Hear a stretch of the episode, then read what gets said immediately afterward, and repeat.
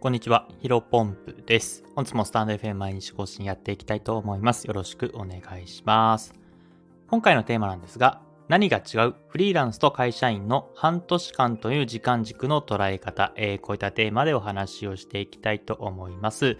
早速本題ですね。えー、まあ、僕自身はですね、2022年の4月から、えー、フリーランスとして、えー、活動しておりまして、も早いですね。1年半ぐらい経ちましたね。うん。で、まあ、えこの1年半なんですけども、本当にいろんな仕事を、えさせてもらっていて、まあ本当にありがたいんですけども、うん、やっぱりまあ、僕もね、会社員が2017年に新卒で不動産会社に入ったんで、2022年の4月までだと、えっ、ー、と、5年間かな。うん。5年間会社員としてやっていて、まあ1年半フリーランスなんで、もちろんね、会社員のが、えー、長いんですけども、うん、まあやっぱりフリーランスの方が、えー、成長を実感できるなというふうに思います。まあもちろんね、この大前提として、まあフリーランスのが上だからっていうとかね、会社員の方が下だからっていう話ではなく、まあ成長という観点で、えー、自己成長という観点で見ると、やっぱりフリーランスの方がいいよねっていうお話なので、えー、そこら辺ご承知いただければと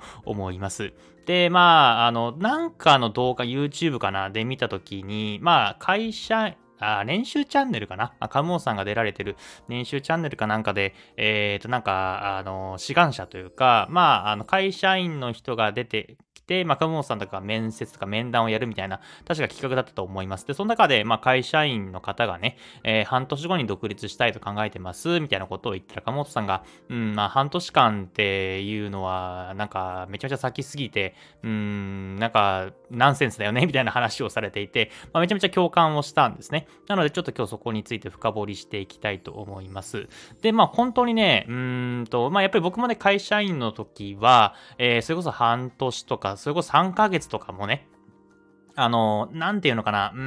ん、いい意味でも悪い意味でも、あの、一緒、まあ、同じような仕事をするんですね。まあ、これはね、会社によってだし、部署によっても違うんですけども、僕はね、不動産会社に勤めていて、賃貸仲介をやっていました。うん。まあ、なので、基本的に仕事としては、もうお客さんから問い合わせていただいて、えー、まあ、問い合わせの物件空いてるかどうかっていうのを電話でお話しして、まあ、空いてる、空いてたとしても空いてなかったとしても、もうお客さんの要望をヒアリングして、じゃあ、あの、そういった物件だったらありますよっていうのでご来店してもらって、えー、物件を資料をご提案して内見に行って、えー、気になる物件があったら内、え契約をし、あ、申し込みをして、えー、その後契約をして鍵渡しみたいなあ流れがあるんですけども、まあ、これはね、まあ、ひたすらひたすら、あ多分大体月に20組ぐらいかな、えー、やっていました。まあ、なので、えー、ぶっちゃけ3ヶ月、その、例えば今月10月ですけども、10月の仕事も、えー、例えば3ヶ月後の、えー、と、10、10、12とか1月とかの仕事も、えー、例えば半年後、だから4月、3月の仕事、もちろんね、あのー、不動産っていうのが2、3月が一番繁忙期なんで、まあ、忙しさのその具合にはあるにしても、結構基本的には同じ仕事をやるんですね。ってなると、まあ僕に限らず、まあ僕は不動産会社の営業でしたけども、まあ他の営業会社とか、うん、あとは、そうだな、あのー、それこそ、まあ例えばじゃあエンジニアの、えー、とこだと、それこそあの半年プランでね、半年とか1年計画ぐらいでシステムを開発したりとか、まあサイトを作ったりとかっていうのが、えー、あると思うので、まあやっぱりなんだろうな、時間軸が会社員の方が遅いというか、うーん、なんか、時間的な焦りっていうのはあんまないのかなと思います。。まあ僕だけかもしれませんけども、えー、大体通ずるんじゃないかなと思います。まあ翻ってですね、やっぱフリーランスに関しては、まあ、僕が今からじゃあ半年後何をしてるかっていうとですね、あんましで想像できないんですよね。うん。で、逆に今から半年前だから4月、えー、とかだと、あ、ごめんなさい、3月か。3月とかだと、3月でやってた仕事と今やってる仕事、えー、ほぼ100%ぐらい違うかな。90%ぐらい違いますね。もし、えー、同じく引き続きやっているのは、ブログと、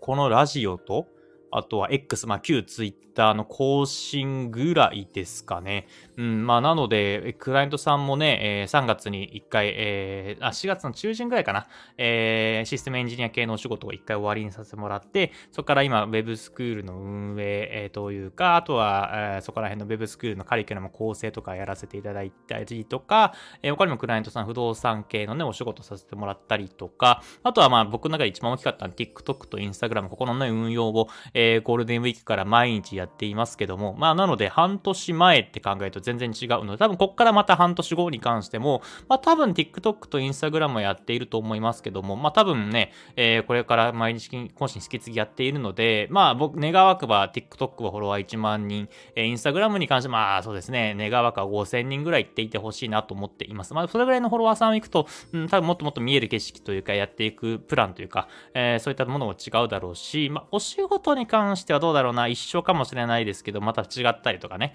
えー、するかもしれない。なので全く予想ができない。やっぱり会社員の、えーと、半年間とフリーランスの半年間の時間軸の捉え方っていうのは、えー、かなり変わるなと思っています。まあ、で、えー、もっと深掘りをしていくとですね、やっぱりフリーランスの方が、うーん、なんだろうな、リスクはやっぱりあるんですね。えー、それこそ、例えば1ヶ月後、1ヶ月はないか、3ヶ月後とかに今お仕事やらせてもらっての案件が切れて収入が減ってしまったりとか、うん、まあ、外的要因ね、えー、で、まあ自分の持続不足、まあ確かあるかもしれないけど、まあ何かした時期の要因で、例えばまたね、コロナみたいな感じでウイルスが流行って、え、社会全体が落ち着いてしまうというか停滞してしまったら、え、多分首を切られるのは多分僕らフリーランスだなというふうに思っています。まあなので、そこら辺のね、価値観というか、あの、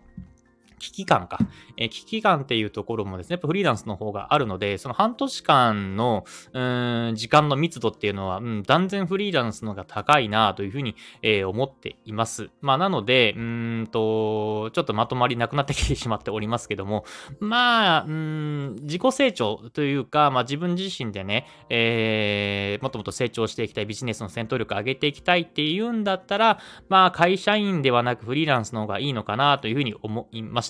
まあ、少なくともですね、うん、会社員マインドは捨てた方がいいかなと思っていて、えー、さっきの言った、あのー、例えばね、1ヶ月後も半年後もやってる仕事が同じっていうのは、まあ、やっぱりね、自己成長っていう意味では、うん、良くないのかなと思っています。僕もね、まあ、不動産会社新卒で入って成長はしたな、成長させてもらったなというふうに思っているんですけども、まあ、1、2年ぐらいは無駄だったなと思っています。それこそ同じ仕事の繰り返しで、えー、うまくいくときもあれば、うまくいかないときも、まあ、浮き沈みがありましたけども、まあ、だったらもう少し2、3、1、2年早く、えー、このウェブ業界とか、まあ、SNS とか、うん、もっともっと早く始めてたら多分ね、えっ、ー、と、まあ、あとというか、後発組なんで、えー、もっともっと早く始めてたら全然結果が変わってきたのかな、時代の、時代の波に乗っていれば、えー、もっともっと、うん、影響力があったのかなというふうにも若干後悔はしております。まあ、なので、まあ、ここら辺の時間軸の捉え方っていうのは、うん、やっぱり会社員のままでは、うん、やまあ良くないですね。僕もね、やっぱ、その、不動産会社に多分ずっと勤めていたら、えー、こういう価値観、えー、フリーランスとしてのその、時間に対する、うん、危機感というか、うん、もっともっと焦りというかっていうのは多分、えー、なかったです。まあ、なので、これ僕はね、26、25、26? 26か。26時ぐらいに、まあ、気づいたんで、まだまだ、えー、ギリギリセーフだったかなと思っていますけども、まあ、例えばこれはね、40、50になった時に気づいたら結構まあ遅いのかなというふうに思っています。もちろんね、えー、挽回というか、全然そこから、えー、巻き返しは効きますけども、やっぱり、うん、若さボーナスというか、若い、えー、力、えー、っていうのを使えるのは、若い若手にね、えー、回ってくるチャンスっていうのはどんどん、やっぱり年がね、え若ければ若いほどあるので、まあ、ここら辺はね、仕方ないのかなと思っています。で、まあ、さっき言った会社員マインドは捨てた方がいいよっていう風な、えー、僕の思いなんですけども、まあ、会社員マインドを捨てるためにはやっぱり会社員をね、えー、肩書きを捨てなきゃいけないなと思っています。まあ、なので、もしね、まあ、引き続き、なんだろうな、会社員とその働き方、うん、例えば誰かに言われたことをコツコツやるのが好きとか、えー、もう、なんだろうな、会社員のメンバーが最高すぎて辞める気ないとかだったら、うん、全然いいと思うし、あとはさっき言った、えー、同じ仕事、うん、別に会社員でも1ヶ月後とか半年後の仕事が変わっていったりとか、えー、会社の規模がもどんどんどんどん増えていって、ベンチャーキスみたいな感じでね、えー、なんか自分のやってる仕事が全然変わっていくとかだったら、それは全然フリーランスと同じような働き方なんで、えー、いいと思うんですけども、うん、まあなんか衰退産業にの会社にいて、えー、ずっと一緒で逆になんか仕事が減っていったりとか、うん、自分の影響力がなかなかね、広まらないっていう仕事をやってるんだったら、